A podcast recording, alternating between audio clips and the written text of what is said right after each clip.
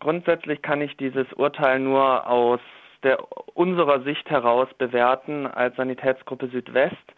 Ähm, der Verurteilte selber gehört jetzt nicht zu unserer Organisation. Das Ganze fand ja in Berlin statt. Das nur vorweg, ähm, dass da Unterschiede bestehen könnten. Zur Schutzkleidung selber.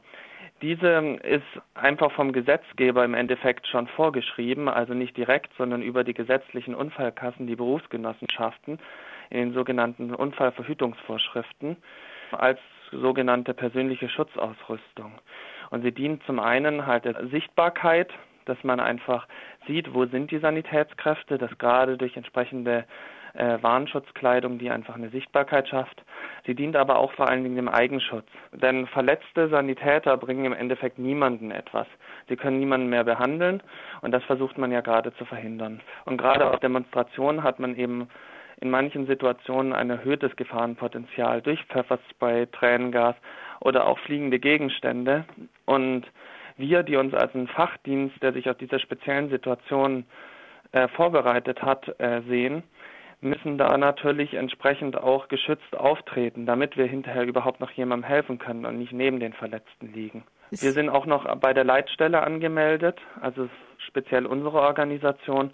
Und das bedeutet auch, dass im Endeffekt, wenn jetzt ein Unfall in der Nähe wäre oder ein Wohnungsbrand, wir natürlich auch dorthin geschickt werden könnten und auch dort unsere Schutzkleidung benötigen. Es wurde auch diskutiert in diesem Verfahren, inwiefern Demo-SanitäterInnen Demo-Teilnehmerinnen sind oder eben auch nicht. Also die Verteidigung hat stark gemacht, dass der betroffene Demo Sanitäter als solcher eben kein Demo-Teilnehmer war, sondern äh, eben seine Sanitäterfunktion ausübte. Wie seht ihr als Sanitätsgruppe Südwest das? Würdet ihr es auch so einstufen? Demo-SanitäterInnen sind keine Demo-Teilnehmerinnen? Und wenn ja, warum nicht? Also grundsätzlich, das ist richtig, denn diese äh, Paragraphen, die hinterher zur Verurteilung genutzt wurden, die gelten grundsätzlich nur für Demo-Teilnehmer.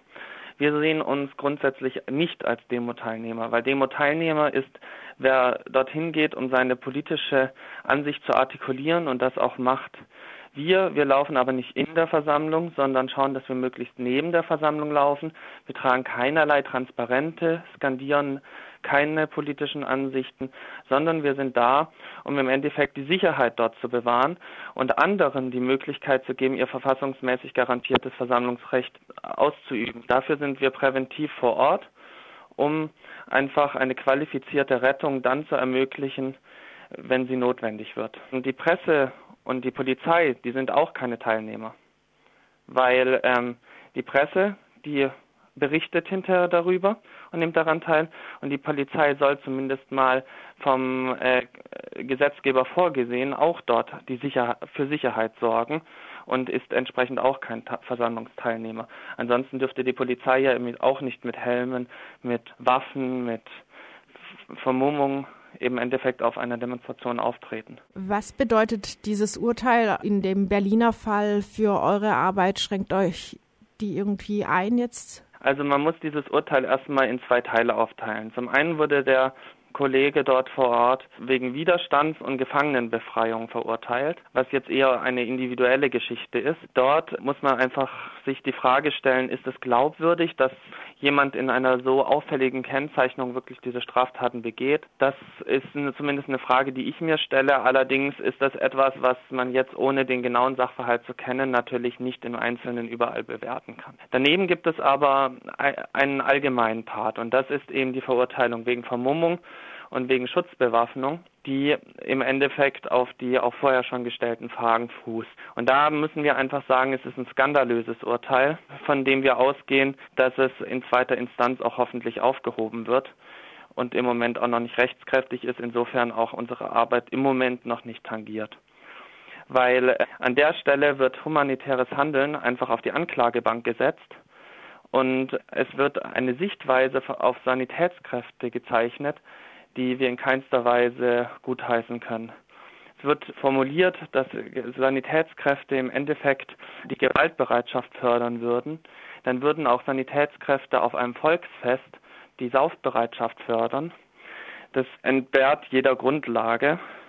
Und im Endeffekt geht die Richterin sogar so weit, dass sie verschiedene Hilfsorganisationen in Gut und Böse unterteilt die eigentlich den gleichen Rechtsstatus haben und einer Sanitätskraft im Endeffekt vorschreiben will, in welchen Organisationen sie sich engagiert und in welchen nicht. Und das Urteil in, insgesamt zeugt damit eher von einer persönlichen Ansicht der Richterin und weniger von einem allgemein gültigen Recht.